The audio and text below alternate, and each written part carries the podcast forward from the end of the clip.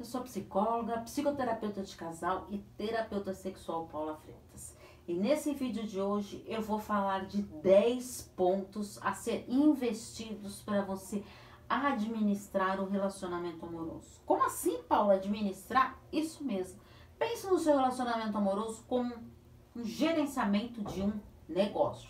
Então vamos a esses pontos. Primeiro, amor e admiração. Só o amor não sustenta nenhum relacionamento. E admiração? Ah, eu admiro. Mas fala isso pro seu parceiro? Dois, boa logística e organização. Tem que ter uma logística ali, principalmente quando o casal mora junto, de se organizar, de dividir as tarefas. Três, capacidade de negociação. Consegue negociar?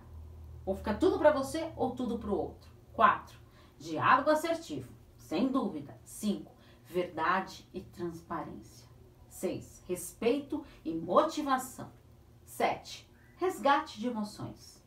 Você resgata suas emoções? Vivencia? 8. Empatia e entrega. Está preparado a ter a empatia e a entrega? 9.